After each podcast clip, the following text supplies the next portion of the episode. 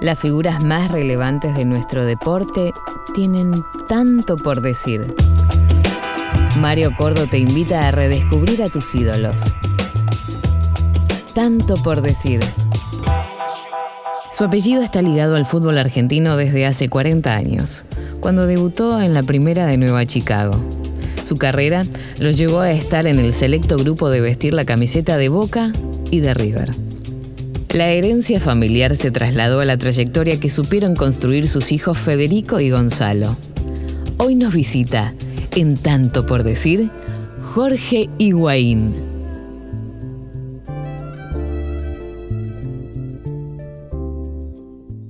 Eh, eh, fue en el 96. 96. En, en el Sí. 96. Sí, me acuerdo. había- venía de, de Atlético Tucumán Ajá.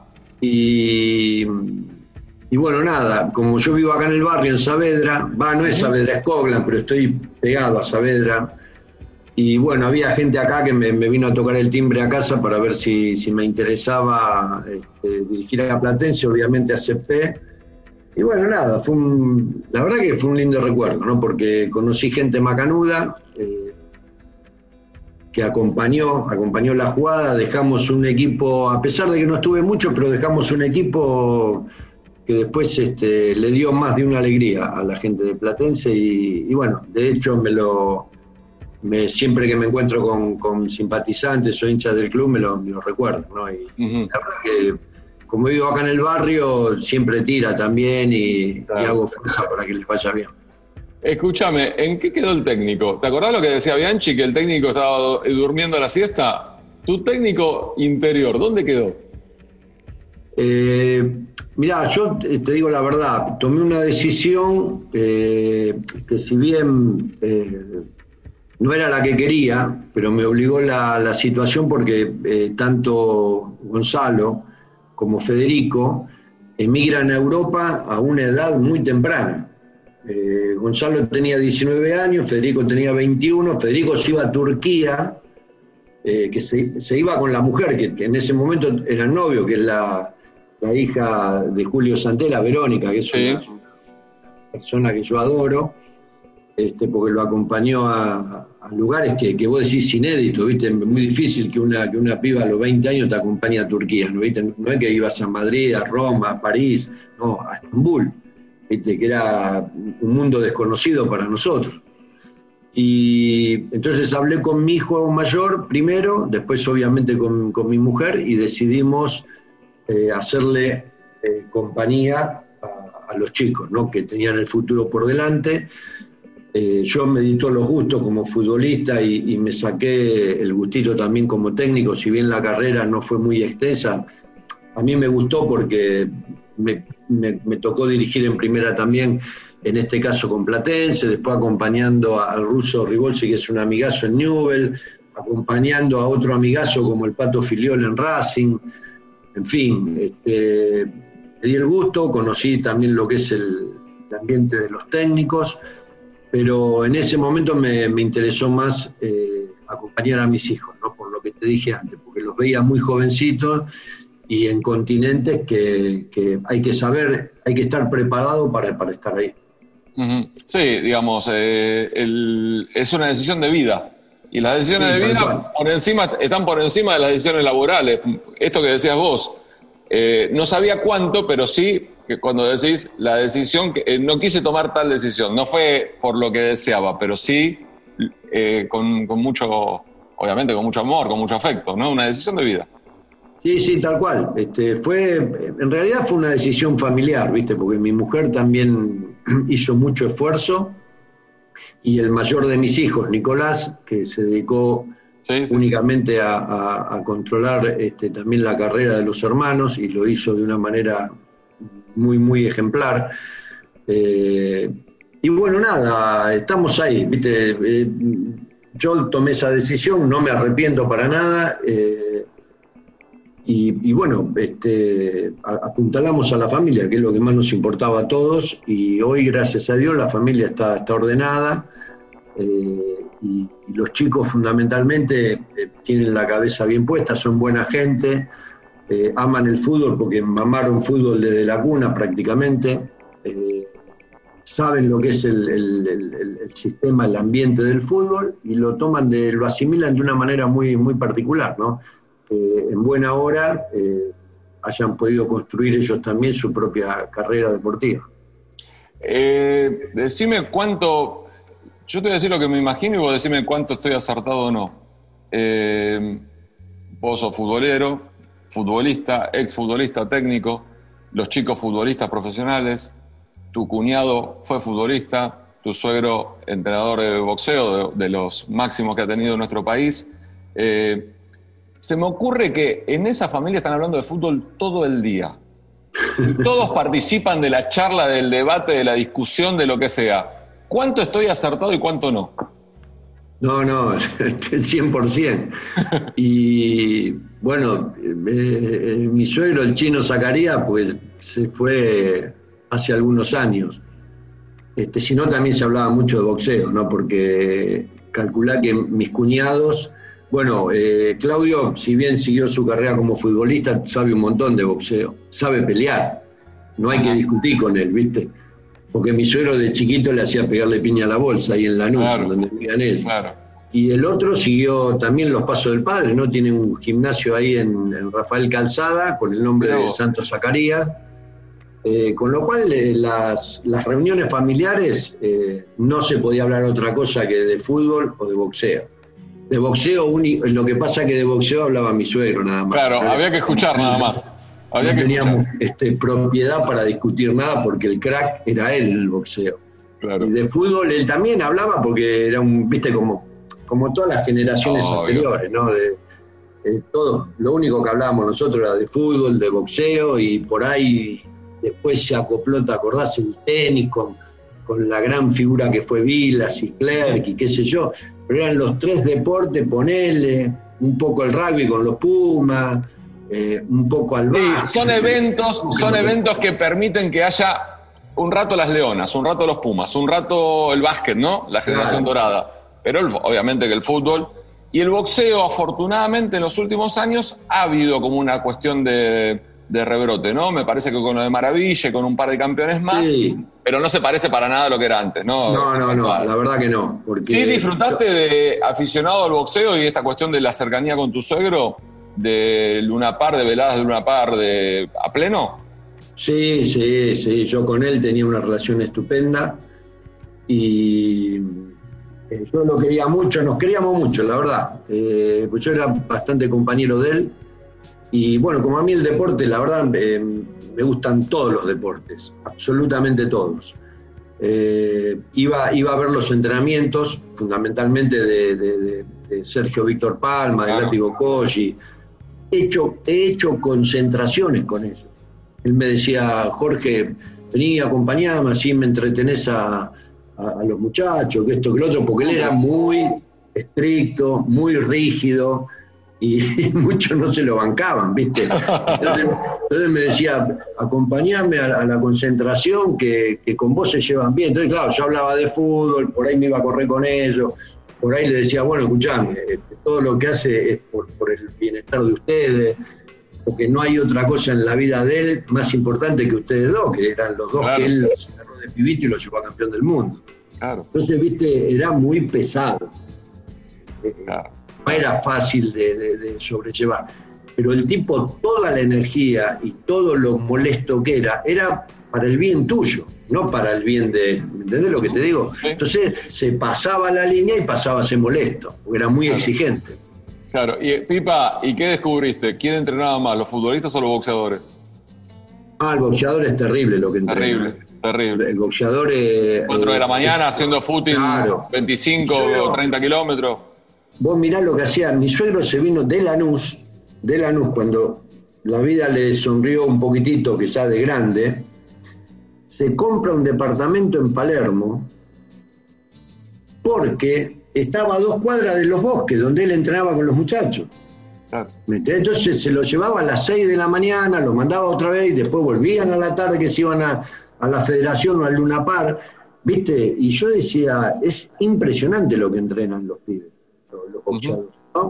Y encima el sacrificio de las comidas y del cuidado, ¿no? De la balanza, de, quiero saber si en algún momento eh, fuiste testigo o compartiste las últimas horas previas al pesaje, las cosas que hacen para dar el peso. No, no, bueno, pero vos calculá que eh, mi suegro es como que los integró a la familia. No me acuerdo si, si Látigo o Sergio vinieron venían a los cumpleaños de los pibes míos, ¿viste? Era familia. Y, claro, él, eh, bueno, obviamente, nada de cigarrillo, nada de alcohol, nada de nada, ¿viste? Entonces era muy estricto, porque él era estricto también con su vida. Él no sabía lo que era, lo que era tomarse por ahí un vaso de vino, mi suegro, ¿viste? Era un tipo que muy sano, muy sano. Y bueno, transmitía todo eso. Creo que la carrera del deportista, del buen deportista, del deportista de alto rendimiento, tiene que ser así. Eh, tiene que estar la alimentación, el entrenamiento y el descanso son los tres pilares del, buen profesional. Después las cosas te pueden salir bien, mal, regular, pero es conjugar esas tres este, posiciones es inevitable si vos querés ser alguien en la vida del deporte. Y eso es lo que él siempre este, persistía, ¿viste? Era, era un tipo muy que insistía, y yo creo que yo avalaba, obviamente, entonces pues yo lo hice también, sin que nadie me lo dijera, cuando le dije a mi padre, mirá, eh, papá, yo voy a dejar, me quería matar mi viejo, ¿no? Yo le dije que dejaba de trabajar porque yo estaba trabajando, hacía los capuchones de las lapiceras Parker, ¿viste?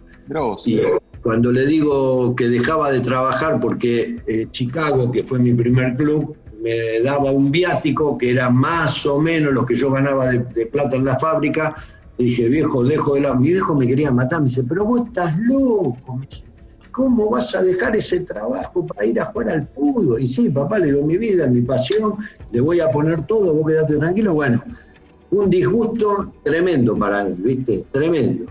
Y después cuando vio que yo era un tipo ordenado, que, que me entregaba por la profesión, que hacía las cosas bien, bueno, se fue entusiasmando y después sí me acompañó en toda la carrera, ¿no?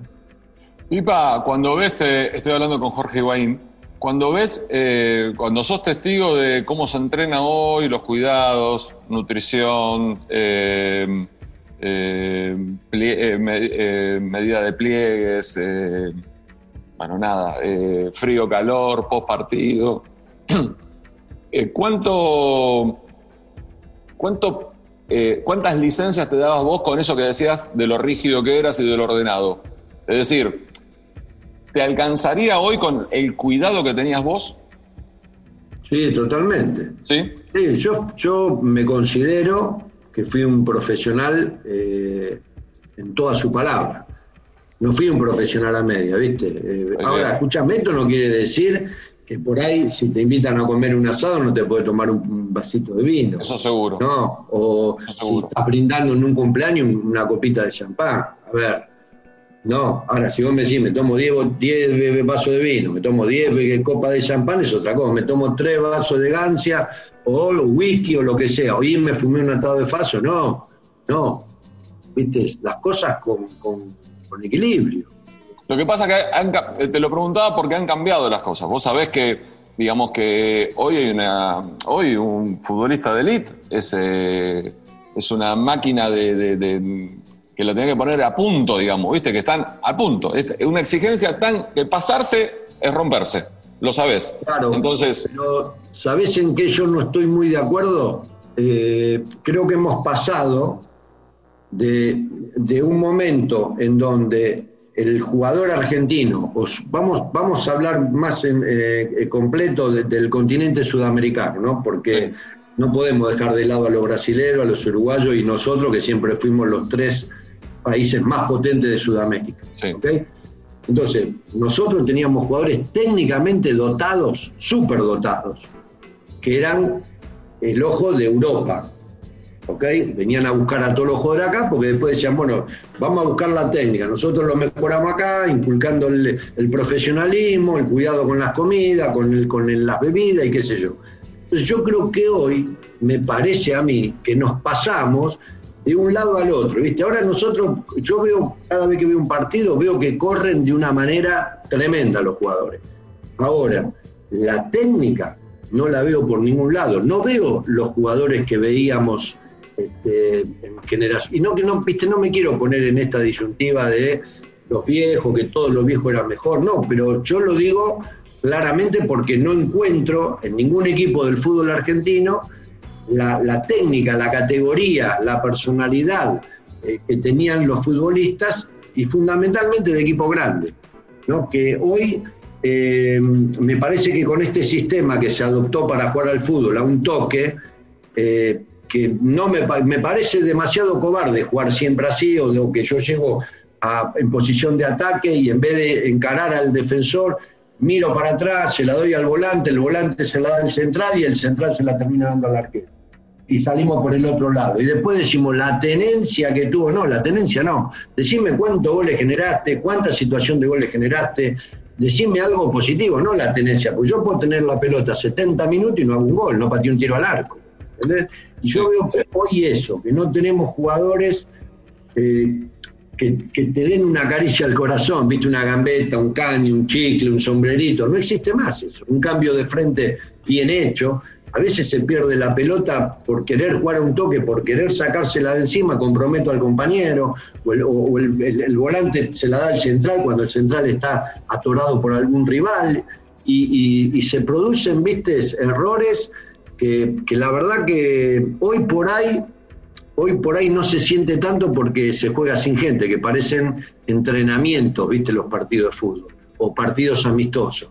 ¿A, qué, lo atribuís esa, esa falta de, técnica? ¿Al trabajo en divisiones inferiores? ¿A que tenemos que aceptar que quizá ya no tenemos la facilidad de sacar jugadores técnicos como la teníamos hace un par de años atrás?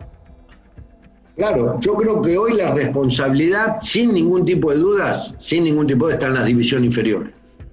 Porque esto ya viene, esto ya viene de años atrás, ¿eh? no de ahora. ¿eh? Esto viene de muchos años, eh, porque lo sé porque en River tengo, ¿viste?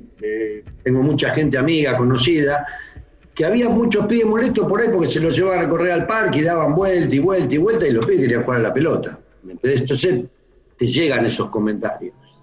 Y entonces cuando vos ves que el potrero no existe más, que la calle no existe más, porque ningún padre va a mandar al hijo al potrero porque no sabe si vuelve a la casa. Eh, en la calle no se juega más porque te lo mata una moto, una bicicleta, un auto, eh, tampoco.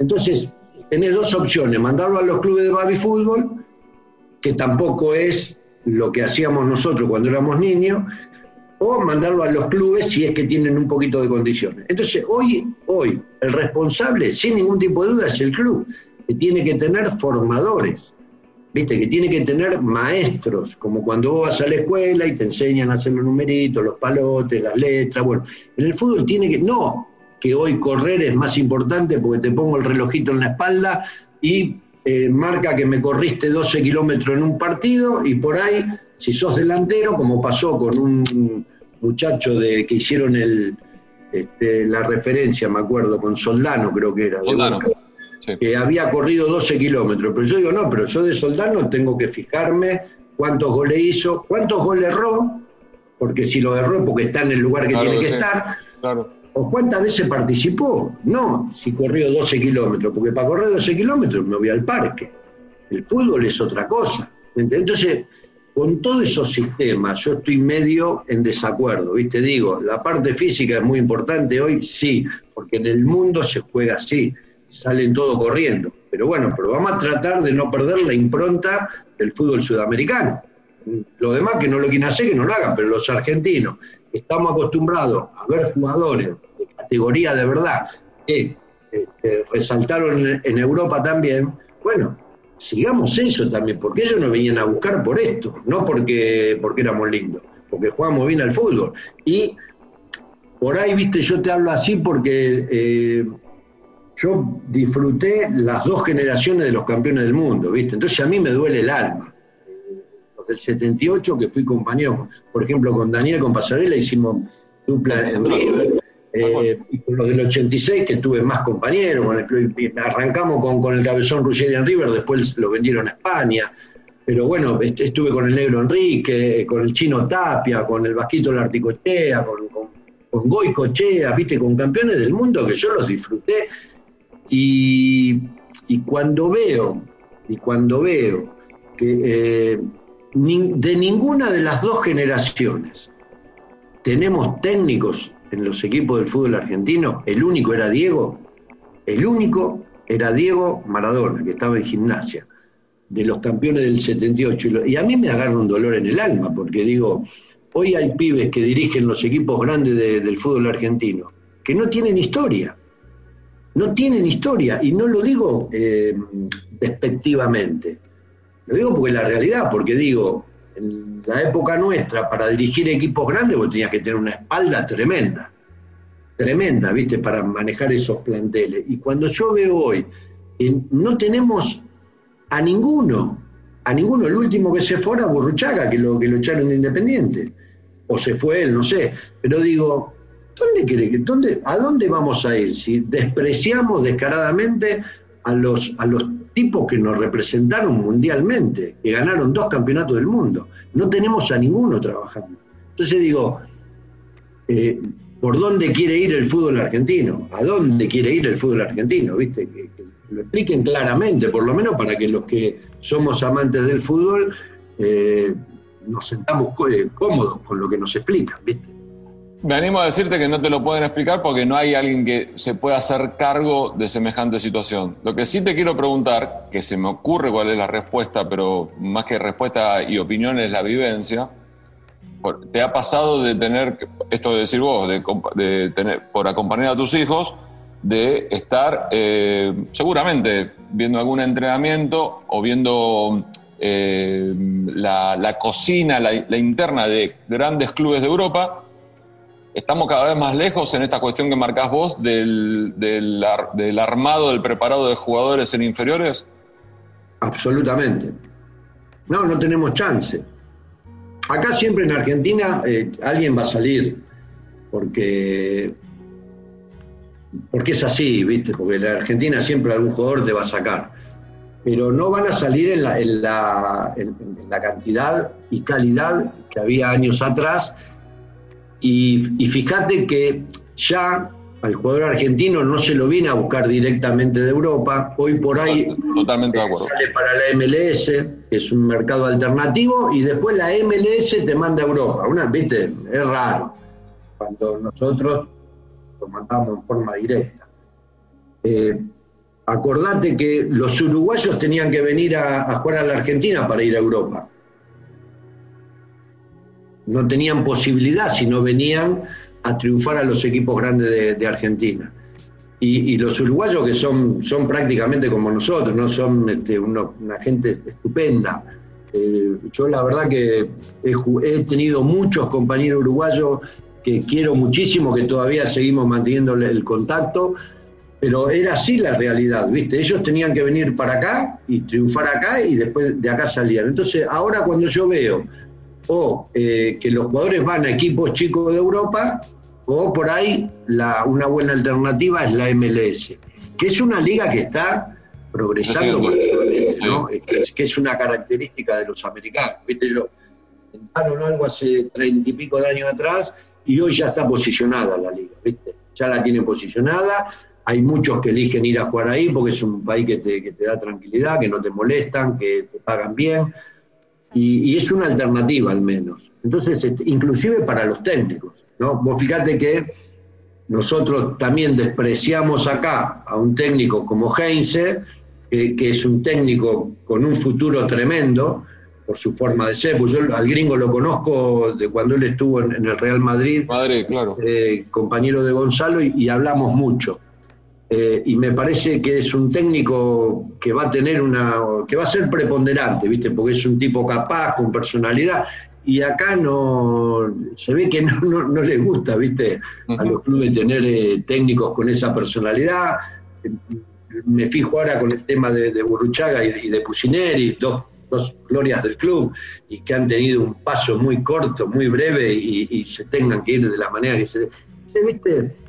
Vos decís, eh, la, conducción de, los clubes eh, no es de la mejor, ¿viste? No hay, no hay figuras tampoco a nivel dirigencial que estén a la altura de, equipos, de equipos importantes, que la gente no se da una idea de lo que representan los equipos grandes del fútbol argentino en el exterior.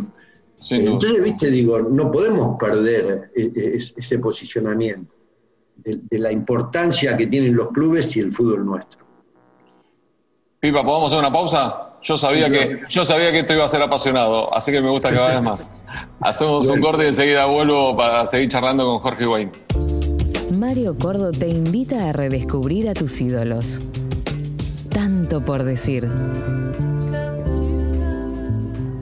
Pipa, hay muchos prejuicios alrededor del fútbol. Yo creo que, viste, frases, situaciones que uno le cuesta después modificar la cabeza, el pensar. Y siempre alrededor de tu carrera como futbolista, siempre hay una cuestión de decir, vos fíjate que jugó en Boca, jugó en River, y qué raro que haya quedado más identificado con River que con Boca, el, su estilo, qué sé yo. Encima te llevó Menotti, digamos, ¿no? Que te, era como una, para jugar al lado de pasarela, ¿no? Una cosa... Muy arriesgado. Claro, ¿qué te pasa a vos cuando, cuando nos escuchás a nosotros, cuando escuchás al futbolero medio con ese tipo de cuestiones tuyas? En esa en particular. No, no, la verdad que, mira, eh, a mí, yo, o sea, yo nací y, sentía que, iba a ser jugador de fútbol, porque mi vida pasó por el fútbol, le di toda la vocación, la responsabilidad, le di todo al fútbol. Le dije, me la juego acá, si va bien, va bien, si va mal, y bueno, iré a laburar, ¿qué va a hacer? Y bancarme a mi viejo que me rompa la cabeza, porque él me decía, vos tenés que estudiar, tenés que estudiar, tenés que estudiar. Bueno, este... Hiciste lo mismo con los tuyos, ¿eh? Con los míos, no, no, con los míos, vos sabés que todos tienen estudios. Yo no tengo estudios secundarios terminados, ellos sí. Claro que sí. Les exigí, los obligué que terminaran la secundaria los cuatro hijos que tengo. Después le digo, yo no los puedo obligar a ustedes, porque si les va bien con el fútbol, que vayan a la universidad, no puedo, no les da el tiempo y no.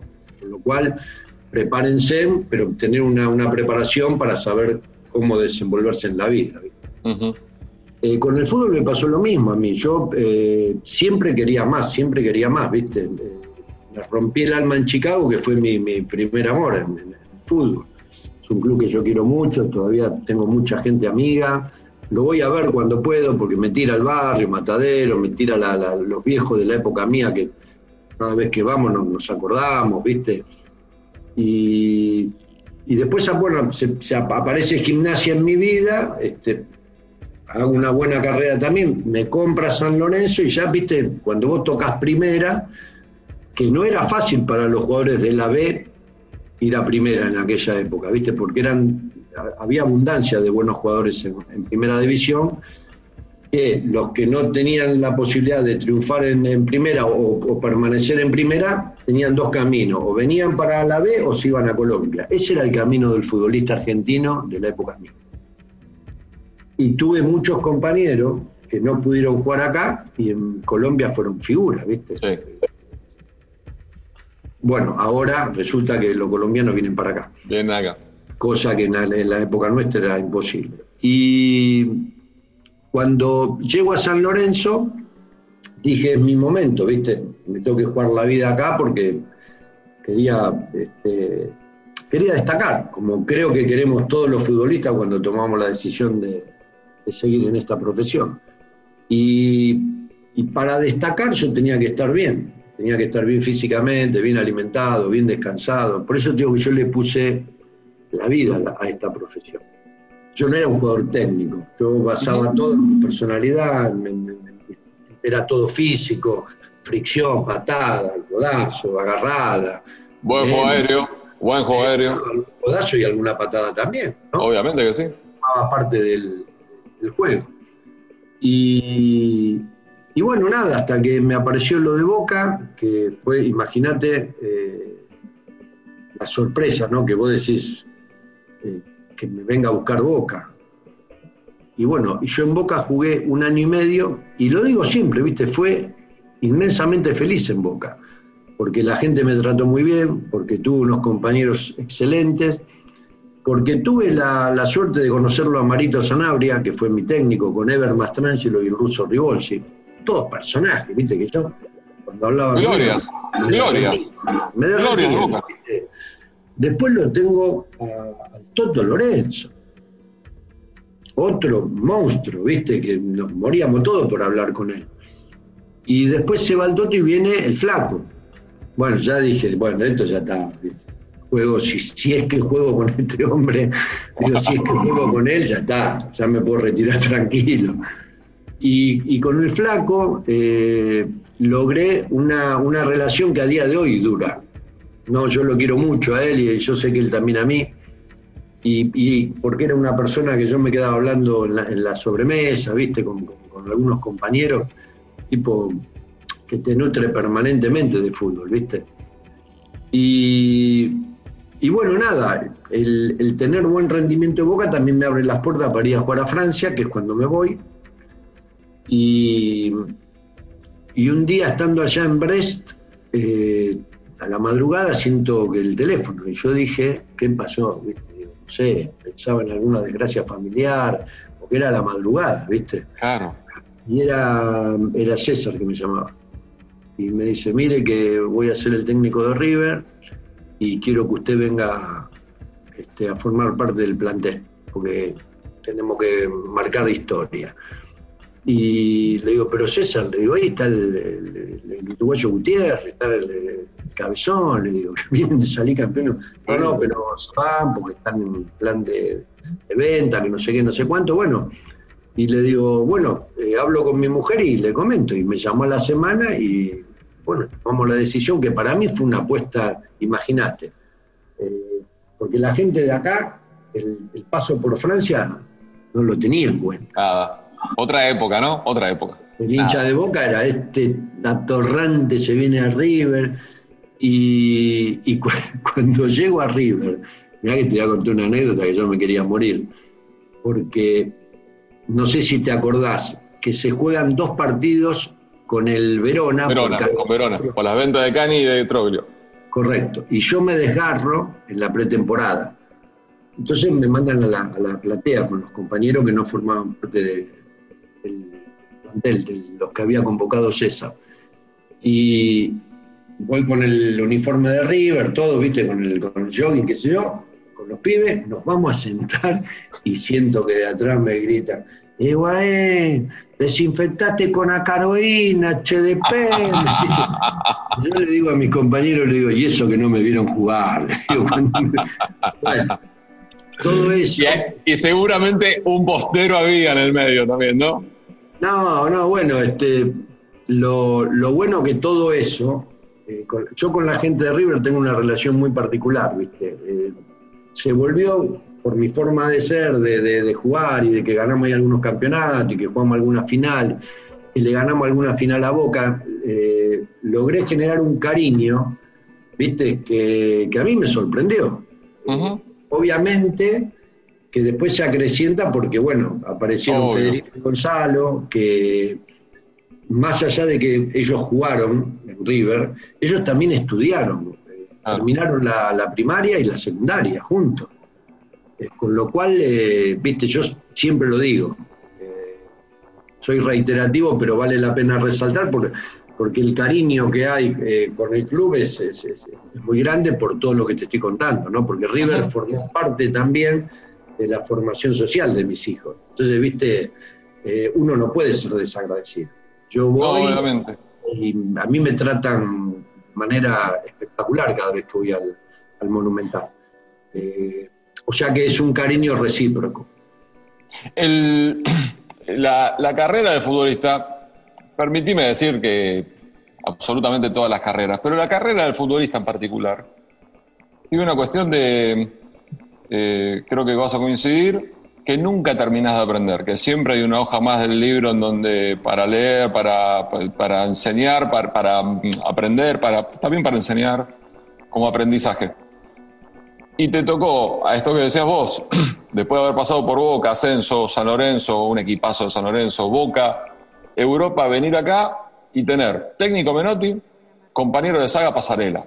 No sabíamos, no sé con quién sentarme primero, ¿no? Con quién sentarme a charlar y, que me cuenten algo.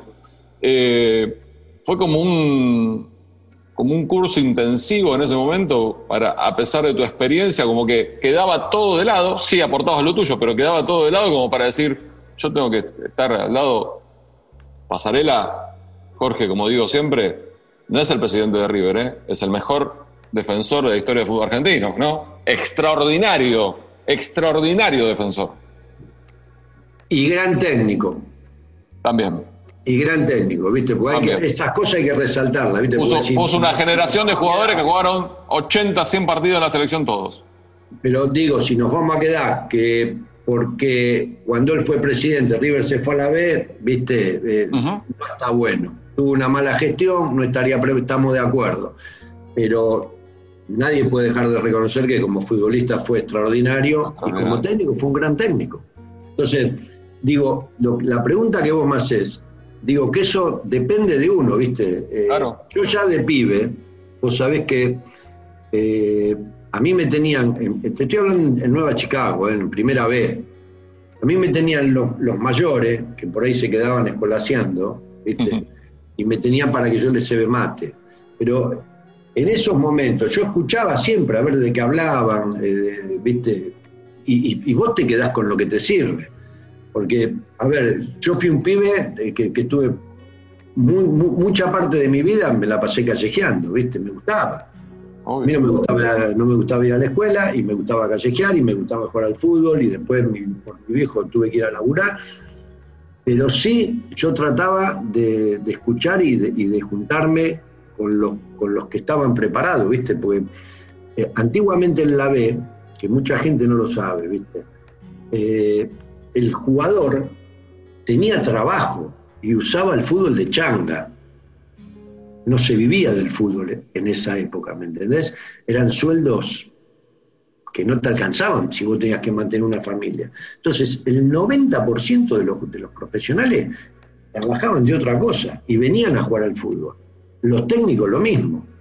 Entonces, viste, yo por ejemplo eh, eh, escuchaba a, los pibes que laburaban en empresas, a los pibes que, laburaban en concesionario de auto, eh, ¿me entendés? Que, laburaban en una ferretería, qué sé yo, no sé, y, trataba de escuchar, de aprender de, ver, de, qué, hacían con, los ahorritos, qué, hacían, cómo la administraban. Y bueno, después eso, eh, o sea, a cada, a cada club que yo fui eh, pasando, me encontraba con jugadores más preparados. Y, por ahí hablaba con dirigentes más preparados. ¿Entendés? Entonces, bueno, de alguna manera me fui capacitando con, con, los, con los alrededores, ¿viste? Con los compañeros y con los dirigentes obviamente con errores y con aciertos, ¿no? No es que, que tiré todos los tiros y me salieron bien, no, he cometido errores como los cometemos todos porque el que hace se equivoca, y si, viste, si no hace y te quedas en tu casa, nunca vas a recibir una crítica. Pero, pero bueno, pero digo que en la vida eh, yo no me puedo quejar, ¿viste? Son más las alegrías, pero sin ningún tipo de duda, que, las tristezas. Y te lo digo a nivel familiar también, ¿no? Porque no es fácil formar una familia en donde este, todos, la, mayoría son públicos y, que a vos te identifiquen como una buena familia. Porque a mí me podés decir, mira, tu hijo erró gol, el otro no sé qué, el otro no sé cuánto, pero nadie me dijo a mí, che, qué mala familia que tenés vos. Y lo que a mí me importa es tener una buena familia. Después, hiciste el gol bien y si no lo hiciste, yo mi hijo y te voy a bancar hasta que me muera. Como me pasó a mí cuando yo jugaba, que, me he cometido 200 cagadas que me mandé jugando y bueno, pero porque forman parte del, que juega, ¿viste? El que juega eh, hace las cosas bien y hace las cosas mal y hace las cosas más o menos. Eh, pero no, no te podés quedar en eso, ¿viste? Lo importante es ser vos, saber por ejemplo, yo, mirá, me voy a morir tranquilo porque en, lo que yo quise hacer le di el corazón, le di la vida, que fue el fútbol. Entonces no tengo ningún reproche para hacerme, ¿viste? Me acuerdo, sí, de los errores, por ahí me acuerdo todavía, ¿viste? Eh, pero no tengo nada que reprocharme y mi familia es tal cual, es igual, ¿viste? Entiendo. Y encima se me ocurre como, pasa con todos, pero también muy marcado en, tu vida, que por la carrera de tus hijos, no solamente, no quiero ser injusto, no solamente por los que son futbolistas, eh, Nico, que, tengo relación por su laburo también, seguís aprendiendo todavía. Claro. Seguís incorporando cosas. ¿no? Sobre todo por, por hasta dónde han llegado ellos, ¿no? Ni hablar Gonzalo, ¿no? De jugar en los equipos que ha jugado, eh, en la organización que hoy participa, porque la MLS es, te das cuenta que cada paso que dan es por algo y para algo lo hacen y no es una cuestión de, bueno, hoy traemos este, mañana traemos otro, este se va, después traemos uno cualquiera. No es así. Se me ocurre que también hay una cuestión de aprendizaje todavía en tu vida. Sí, no, bueno, aprender, viste, siempre se aprende. Y a mí eh, tengo esa particularidad, que a mí me gusta eh, escuchar y sentarme eh, con gente que yo pueda aprender o que yo pueda disfrutar una charla, no esa charla boluda, viste, que vas a un bar para hablar de... Sí. para hablar vamos a hablar con criterio, porque a mí me gusta debatir, podemos tener ideas diferentes, pero no importa, pero podemos debatir y llegar a, un punto en, común. ya digo, hoy me gusta tomarme una cerveza con alguien que yo pueda eh, divertirme tomándomela, ¿viste? Que yo hable, que él hable, que, me guste, que podamos, a pesar de, pensar distinto, pero, pero poder congeniar en algo, de, de, cómo, de cómo, porque yo lo, ¿sabés lo que más me molesta que, eh, fundamentalmente en el fútbol, no? Que, el fútbol es un, mira, si vos te pones a pensar, definidamente es un símil del país. Sin duda. El argentino lo dirigen dirigentes, ¿no? Que son políticos del deporte y, que son bastante parecidos a los, políticos de la política nacional, ¿no? En donde están todos los clubes fundidos, no sé cómo carajo siguen funcionando, no sé cómo pagan, no, sé cómo se hacen las cosas, ¿viste? Y cuando vos por ahí tirás ideas o por ahí te querés sentar con alguien, te tratan de esquivar o tratan de evitarte porque por ahí el tipo que piensa o el tipo que tiene experiencia, el tipo que, un caso como el mío, que gracias a mis hijos 14 años en Europa, charlando, escuchame, con Florentino Pérez, con Allegri, con el, con el, presidente de la Juventus, con este, de Laurenti, con el presidente del Napoli. Eh, con los que menos hablé fueron con los del, ¿cómo es este? Lo del Milan y, Chelsea. Y vos decís, ¿no te sentás con un tipo así a tomar un café para ver si me puede abrir la cabeza, para ver si me puede dar un consejo, para que me diga cómo funcionan las divisiones inferiores? ¿Viste? Vos querés ir a comprar, mira, te voy a dar un ejemplo tonto, un ejemplo tonto. Eh, a mí me pasó hará, eh, no sé, 6, 7 años atrás. Eh, venían los hijos de Federico, entonces le quería regalar la camiseta de River a mis dos nietos. Me voy a la, a la tienda de River. No había.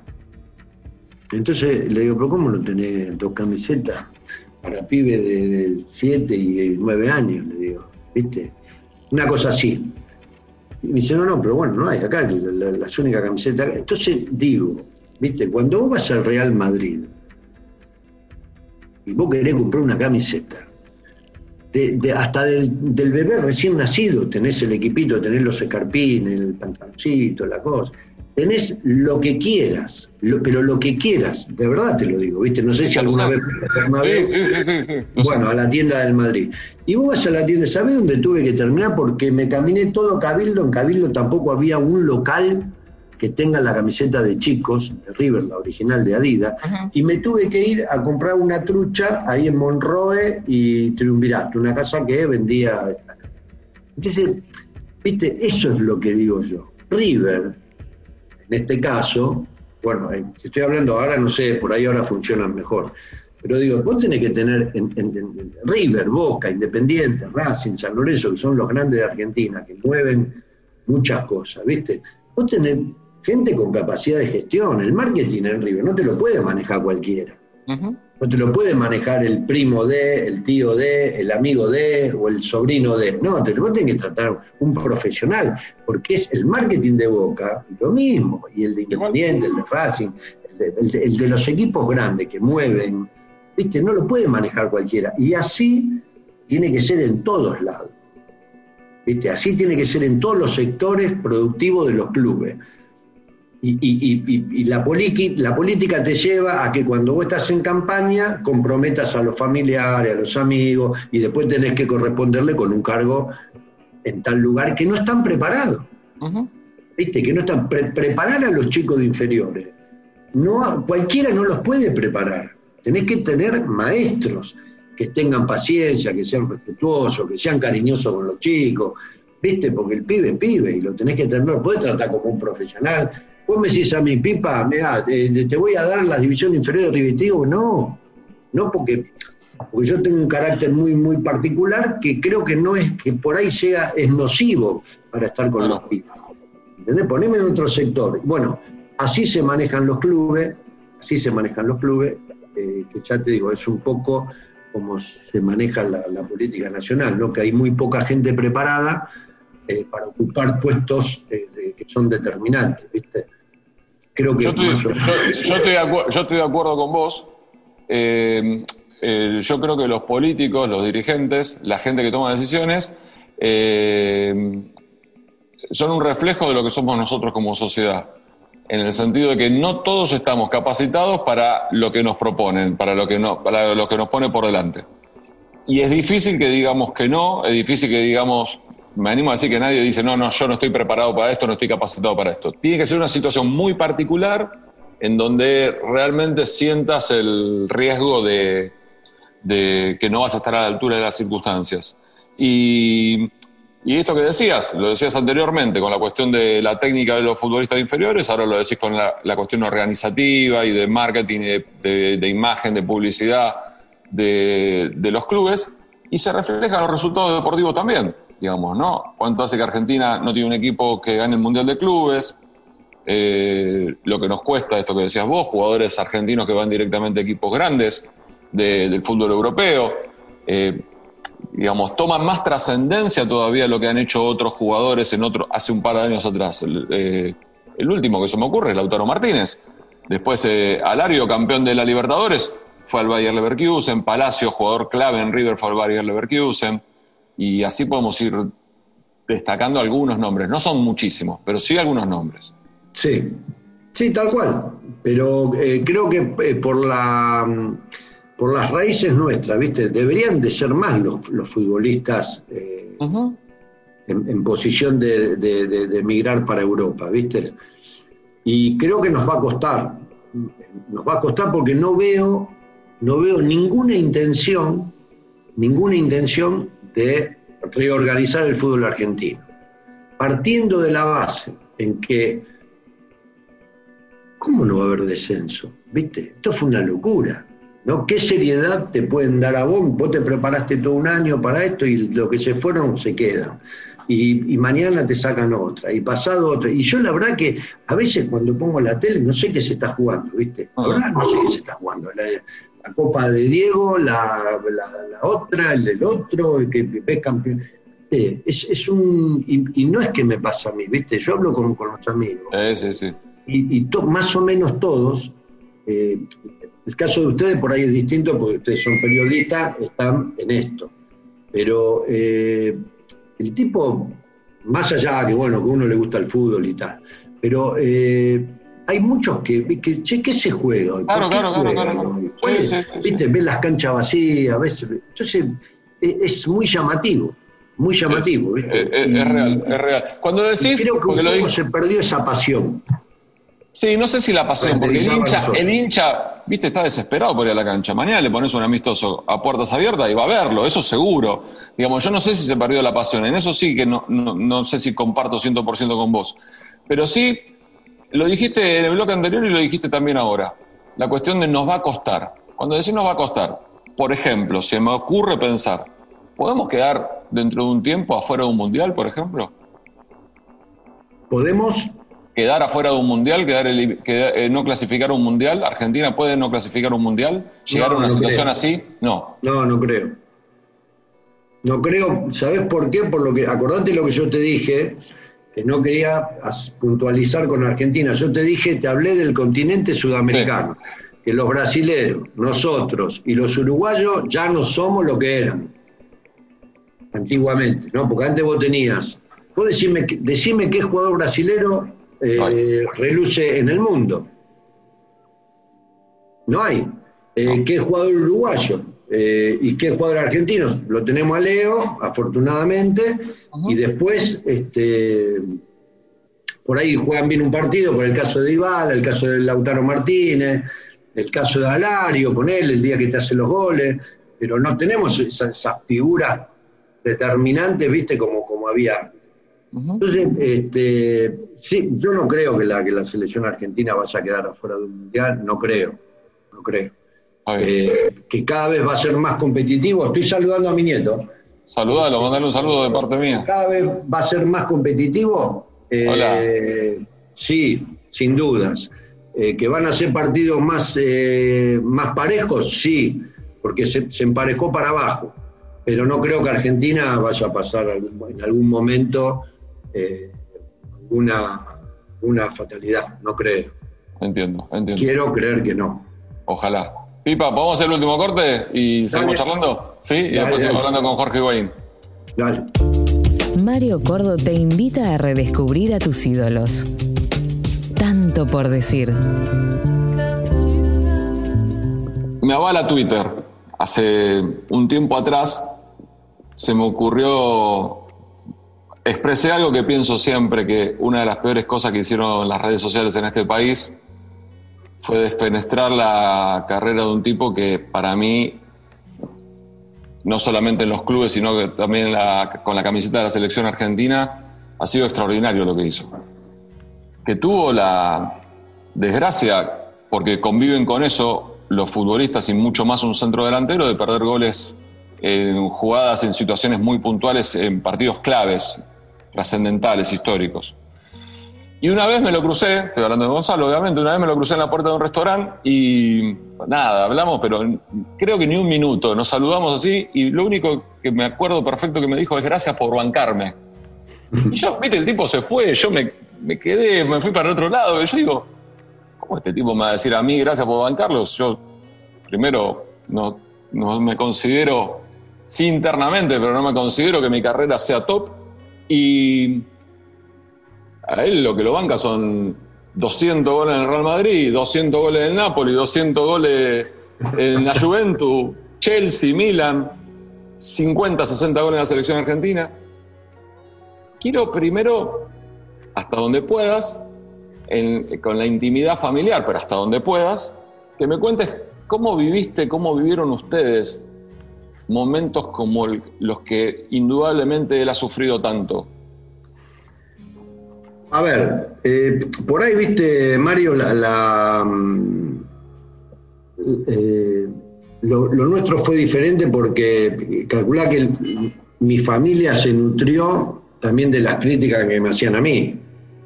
O sea que sabemos cómo es el juego y el sistema mediático. ¿Viste? Porque también ellos, cuando yo venía acá, por ahí que de un partido que jugaba mal o que me, me tiraban alguna piedra, ¿viste? Bueno, ¿qué va a hacer? Ya que fueron creciendo en ese ambiente, ¿viste? Y yo también un poco eh, influí, ¿viste? digo, chicos, esto es el, que es público, tiene que saber dar y recibir. Eh, cuando vos crees que la crítica es injusta, no la escuché o mirá para otro lado y listo, ¿viste? Lo que pasa es que hoy eso se acrecentó por el tema de las redes sociales, que, que, menos bola, Mario, hay que darle, porque esto es un consejo que yo les doy a, a los pibes pero no a los deportistas, a todos, ¿viste? Porque si yo supiera, ¿viste? Que vos sos el que me agredís permanentemente, que en la época nuestra no pasaba porque nosotros nos cruzamos con los muchachos de hasta éramos amigos, porque nos veíamos en la cara todos los días en las prácticas. Entonces, vos, ¿cómo ibas a hablar mal de mí si al otro día nos mirábamos en la práctica? Y, y, si hablabas mal despectivamente, como se habla últimamente, no tenés otra que terminar o a los piñazos o no sé de qué manera. Lamentablemente era así. Entonces, cuando vos hoy te, sentís atacado por las redes, que vos decís, pero ¿cómo yo me voy a enojar? ¿Quién es el que me está atacando? Si no sé quién es, no lo conozco. Y hay un montón que, te meten los memes, ¿viste? No, pero yo no le doy ni cinco de pelota, te digo honestamente. Y, creo que, a ver, vos me decís, ¿te gusta que hable mal? No, a nadie le gusta que hablen mal, pero creo que eso ya lo, lo, los pide mío por el hecho de pertenecer a una familia con, su padre que era deportista fue alabado y criticado, este, según, según los momentos, ya vienen con una formación. Y después, bueno, lo vivieron ellos en carne propia, porque tanto Federico como Gonzalo tuvieron buenas y malas. Y bueno, no podés pretender que nada más te, elogien en las buenas, ¿viste? Y cuando viene la mala tenés que poner el pecho y saber bancarla y nada más. Pero no de las redes, porque las redes, ya te digo, me parece que, es una cosa tan estúpida, tan estúpida, ¿viste? Eh, que si, si las redes se utilizaran para construir para cosas buenas, ¿viste? Para cosas buenas realmente, creo que sería mucho mejor. Pero las redes son para destruir, para criticar, para maltratar.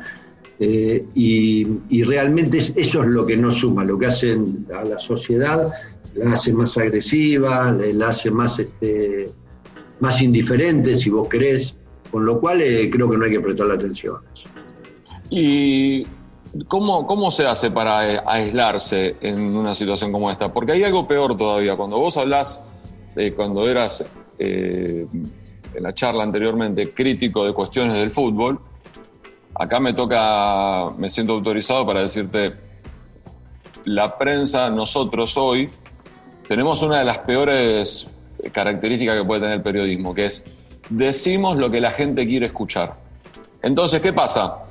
Eh, como la gente está esperando que eh, si Argentina empató un partido de eliminatoria de local, busquemos un culpable, no tengamos, acá es mucho más, para analizarlo, un poco tenés que saber, para analizarlo un poco tenés que saber. Ahora, cualquiera puede criticar y decir, no, este ya está, ya fue, ¿eh? que no venga nunca más, no canta el himno, este camina a la cancha, este, vos viste lo que es el gol que se perdió con el arco vacío, con él, y así un montón de cosas. Escúchame, podemos poner los nombres que quieras, ¿eh? Un día es Messi, un día Higuaín, un día Agüero, un día Marín, un día Pedro Martínez, el nombre que quieras, porque aparte nos da eso, no respetamos a Mascherano, casi casi que terminamos diciendo que no que fue un robo que haya jugado en la selección argentina, jugó cuatro mundiales, viste una cosa, decir, pará, un minuto. Y bueno, pero eh, eh, lo que yo te decía antes, Mario, vos mirá, eh, a vos los americanos te pueden gustar más, menos o no, o no te pueden gustar. Pero nosotros, mira, siempre la cuento esta anécdota porque es muy buena. No sé si fue en el 83, 84, Beira nos juntó en el medio de la cancha y dice, muchachos, aprendan el inglés porque saben dónde está el futuro, en Estados Unidos. Nosotros, imagínate, no miramos así, los como diciendo, ¿qué dice este tipo? Si viste, iban a Europa los jugadores de Argentina, no iban a Estados Unidos era que ni, siquiera era la MLS, era una liga, no sé cómo. Una liga. Era cuando el Cosmos, el Cosmos con un par de equipos más. Claro. Entonces, los americanos, vos fijate, van para adelante, los tipos no le importa nada, y van para adelante, y van para adelante, y van para adelante, y Federico hace nueve años que está en la MLS. O sea que algo conozco también, porque fui todos los años y lo fui a ver en todas las canchas y vos ves los estadios, y vos ves cómo se preparan, y vos ves la, capacidad de gestión que hay. ¿Me entendés? E, es, otra cosa, que no, no sé a nosotros qué nos pasa. ¿Viste? Yo no lo entiendo que siendo tan grandes en fútbol, tan grandes, porque un, un país que tiene dos campeonatos del mundo y tiene cinco finales jugadas, ¿viste? y no nos damos cuenta de que somos grandes de verdad para el mundo y que en vez de construir, destruimos, ¿viste? E, eso es lo que a mí me duele el alma, ¿viste? Que digo, bueno, si me pongo a hablar, es, el país es un poco así, ¿no? Porque acá los argentinos, lamentablemente, la gran mayoría no saben el país que tenemos.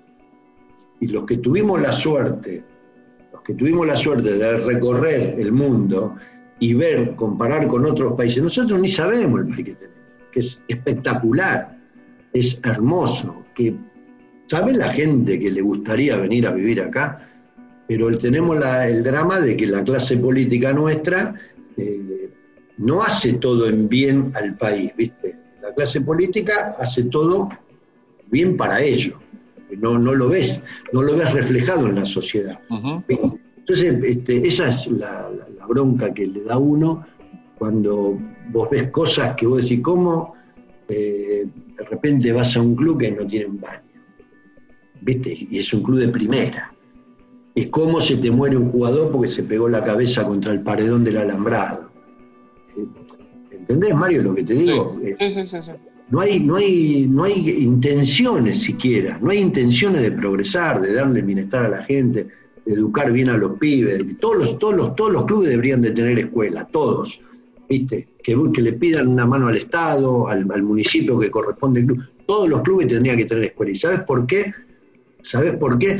Porque las escuelas de los clubes no le hacen dejar al pibe el estudio, porque la escuela estatal no te da permiso para ir a entrenar y cuando vas a la escuela secundaria tampoco te dan pelota, porque si vos tenés que ir a jugar un fin de semana este, un campeonato internacional acá, cruzando el charco, no sé dónde, no te dejan o no te toman los exámenes, te bochan. Entonces, ¿qué, qué te, empujan? Como yo se lo dije un día acá a la, escuela del barrio donde iban los pibes míos, pero usted lo está empujando a los pibes a que no estudien más. Entonces tuve la suerte de que en River me los, me los tomaron, ¿viste? Y en River tenían esos permitidos. Y en los permitidos terminaban siendo más difíciles después, porque lo tenían que dar mano a mano con el profe. Claro. ¿Me entendés? Entonces, ¿pero qué me, qué, en qué lo favorece al chico? Que el chico puede seguir estudiando, puede seguir desarrollando el, el intelecto y puede convertirse en jugador de fútbol profesional. Bueno, ese es el camino que acá nadie quiere hacer y que los clubes, te digo detalles, ¿no? Podríamos estar hablando, si querés. No, digamos, es indudable que vamos a encontrar un montón de diferencias. De, lo que hablábamos anteriormente, de lo que yo te planteaba, de lo que yo te, proponía charlar, eh, hubo un, sufrimiento mm, muy profundo en vos, en críticas hacia Gonzalo, digo como padre, digo por, digo, como, como padre y encima entendiendo esto que decide entender el juego, pero también sabiendo que hay mucha injusticia y mucha crueldad en la crítica. Sí, me molestó, sí, claro, me molestaba, pero no, pero yo no, podía no seguir este, dándole ánimo y, lo que yo pensaba, que es así, de, quién van a hablar. Se habla mal de los buenos, de los malos, fíjate que es muy difícil que se hable mal, porque no, no genera nada. Bueno, la selección argentina de esa camada era hablar mal de Gonzalo, de Messi, de Abuelo y de María, que eran los que este, resaltaban en Europa, que son, que son considerados figuras del fútbol mundial y que para nosotros, para acá, para la Argentina, no son tantos. Para, para los pensantes, sí, para los que agitan, porque estás en un país que paga más hablar mal que bien, eh, para, esa, para ese tipo de gente está bueno eso. Pero, no, no, si bien me molestaba, no, tampoco te podés entregar, ni porque es así, bueno, sos público, tenés que interpretar el juego, eh, y, bueno, y nada, y poner el pecho, ¿viste? No, no hay otra, no hay otra. Eh, pasa con los jugadores de fútbol, pasa con los, como te dije antes, Mario, pasa con los, con los cracks, Si querés trasladarlo al boxeo, querés trasladarlo a los cantantes, a los actores, a los qué sé yo, a todos. Sí, a ver, pasó, pasó, pasó hace no mucho tiempo con, la desaparición de Diego, que yo creo que hay mucha gente que hoy, eh, que en algún momento criticaba actitudes de Diego como si fuese ¿no? una, una cuestión de, la, vida de todos nosotros tiene que ser impoluta, ¿viste? Una cosa así como, eh, ¿viste? Una cosa celestial. ¿Quién pasa la prueba de la blancura? Decime. Eh, y ahora se dan cuenta, ¿no? Lo que era, lo que significaba, lo embajador, esto, lo otro. Estar de acuerdo o no con Diego no tiene nada que ver. Futbolísticamente, lo que generó el tipo, durante cuántos años hemos viajado, todavía hoy. Decís Argentina, no, no, pero, pero eso no es nada, eso no es relevante, porque ya era crack el pibe, viste, Diego, lo máximo, ¿no? Yo lo que siempre eh, lo banqué, siempre a morir a él, lo difícil que es haber sido Maradona. La gente no sabe nada, ¿viste? ¿Sabés lo que es no poder salir a la calle a tomar un café con tu mamá, con tu novia, con tu esposa, con tu hija? ¿Sabes lo que es no poder este, ir al cine con tus hijos, no poder ir al parque con tus hijos, no poder hacer nada? Nada. Pero, cuando yo te digo nada, es nada. nada es vivir adentro de una casa, preso, porque no podés salir a la calle. Y menos donde fue, donde él, se va del Barcelona, se va al Napoli. Yo lo viví con Gonzalo, que por eso también fue uno de los motivos por el cual este, nosotros, Gonzalo tomó la decisión de irse porque él no tenía vida y tampoco él, a ver, eh, no voy a, entrar en las comparaciones, pero era... para, para, eso sí, comparación, comparación no, pero sí decime qué tuviste que vivir o qué no pudiste vivir en situaciones por cómo es Nápoles. No, no, bueno, porque Nápoles es, una ciudad muy pasional, Gonzalo era como el nuevo ídolo de la ciudad, era argentino, el goleador del fútbol italiano, y no podía hacer nada tampoco, ¿viste? No podíamos ir a comer tranquilo, que íbamos a comer 200 personas esperándonos afuera para el autógrafo, para la foto. ¿Viste? Es como que no tenés vida. Y nosotros lo vivimos tres años en Nápoles, pero Maradona lo vivió toda su vida hasta los 60 años que tuvo Diego, pobre, que lamentablemente falleció. Él lo vivió toda su vida, esa presión, el acoso. ¿Sabés lo que es vivir así, 60 años, que no podés ir a tomar un café con tu amigo, con, tu, con el que vos quieras? ¿Viste? Que no podés compartir nada, pues no podés compartir, ni que ser todo encerrado para compartir, con amigos, con familia, con, con el que vos quieras siempre encerrado, al, aire libre no puedes hacer nada. Fue, yo creo que fue una, vida, pobre Diego, muy, muy ingrata, ¿viste? Más allá de, lo que vos dijiste anteriormente. Yo en eso no evalúo la, parte privada, cada cual hace lo que quiere. Obviamente. Jamás, jamás voy a hablar de la parte privada. Yo con Diego tuve cuatro reuniones de, de, técnico de la selección. Seleccionador, claro. Abrazo, este, charla, nada, y me quedo con eso, ¿viste? Me quedo con los abrazos. Eh, ¿Viste? del crack más grande que tuvo la, República Argentina y que, nunca más vamos a tener, ¿no?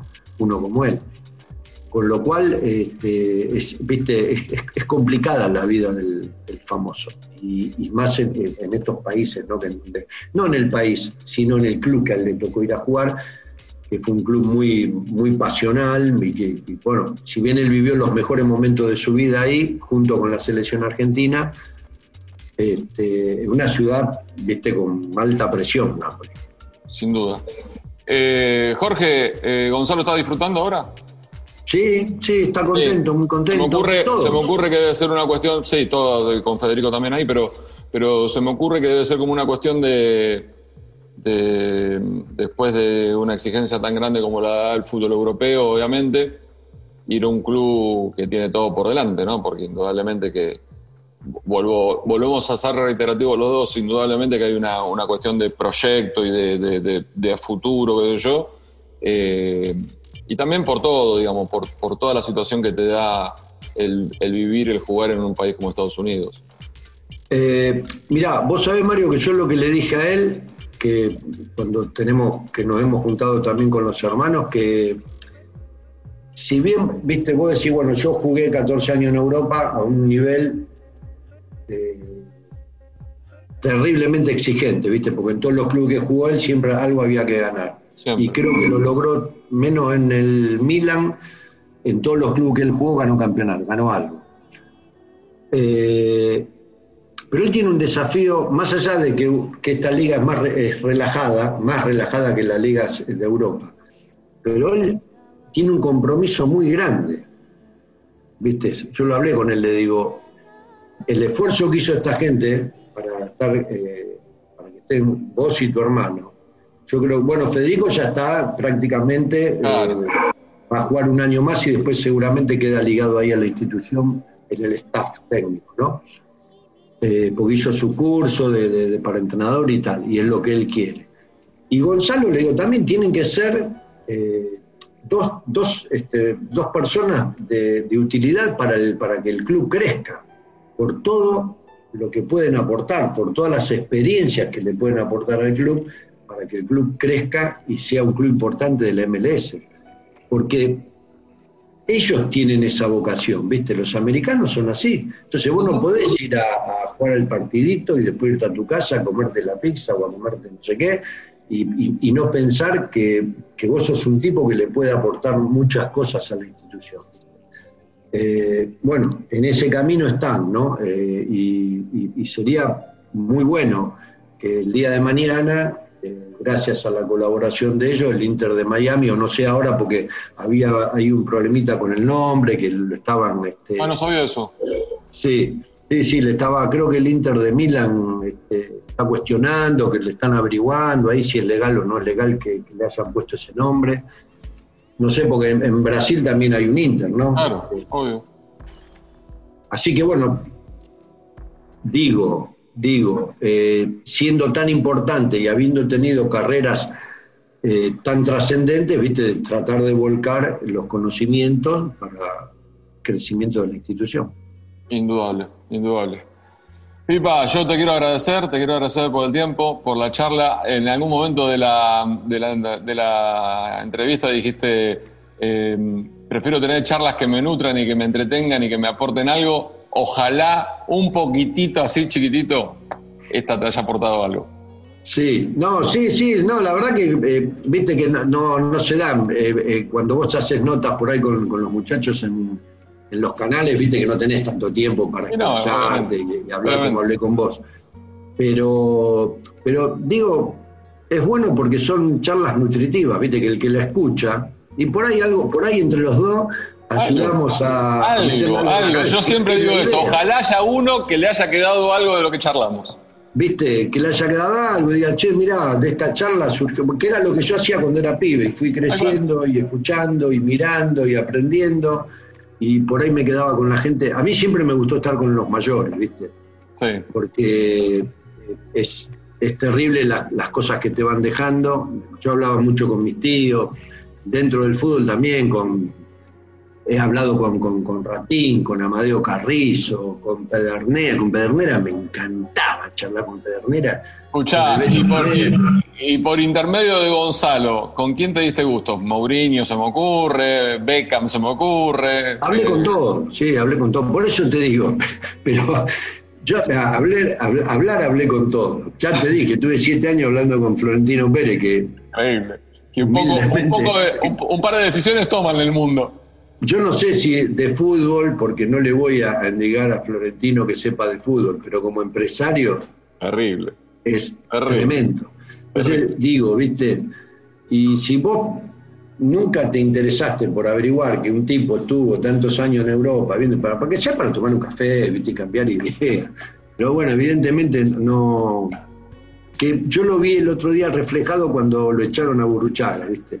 Digo, Burru, que es un pibe sensacional. Y viste y no habrá querido hacer cosas por ahí que no corresponden y, cuál es el camino te tenés que ir para tu casa. Es eso. Y, así es es muy reiterativo en, los clubes. Afortunadamente en River afortunadamente en River está Enzo que es un tipo extraordinario y, y tienen un presidente coherente ¿no? como Donofrio y tienen un técnico tremendo como Marcelo. Entonces, viste, vos fíjate que el éxito saca que después puede perder y ganar, ¿no? Porque esto, como dijimos anteriormente, le puede pasar a cualquiera. Pero el camino, vos sabés por dónde vas a caminar. Claro. Una vez que entraste en el mundo River, vos decís, bueno, chicos, el camino es así, ¿eh? mirá que no va ni para allá ni para allá, vas va para allá. Y, y, eso es lo que, lo que vale en la vida, ¿viste? Saber que yo me metí en un lugar y que hay una idea. Y bueno, para tomar la decisión de ingresar, tengo que estar de acuerdo, porque si no sé que voy a chocar a los dos minutos. ¿Eh? Y eso es lo que a mí me gusta de, River, que creo que, en ese aspecto está muy, lo conducen muy bien. Gracias por la charla, un abrazo grande, saludo a los chicos, eh, lo mejor para tu mujer y que ande todo bien. Igualmente, Mario, lo mejor, eh, feliz año. Gracias, Pipa, un gran abrazo. Chao, chao, chao. Tanto por decir. Una charla entre amigos. En Club 945.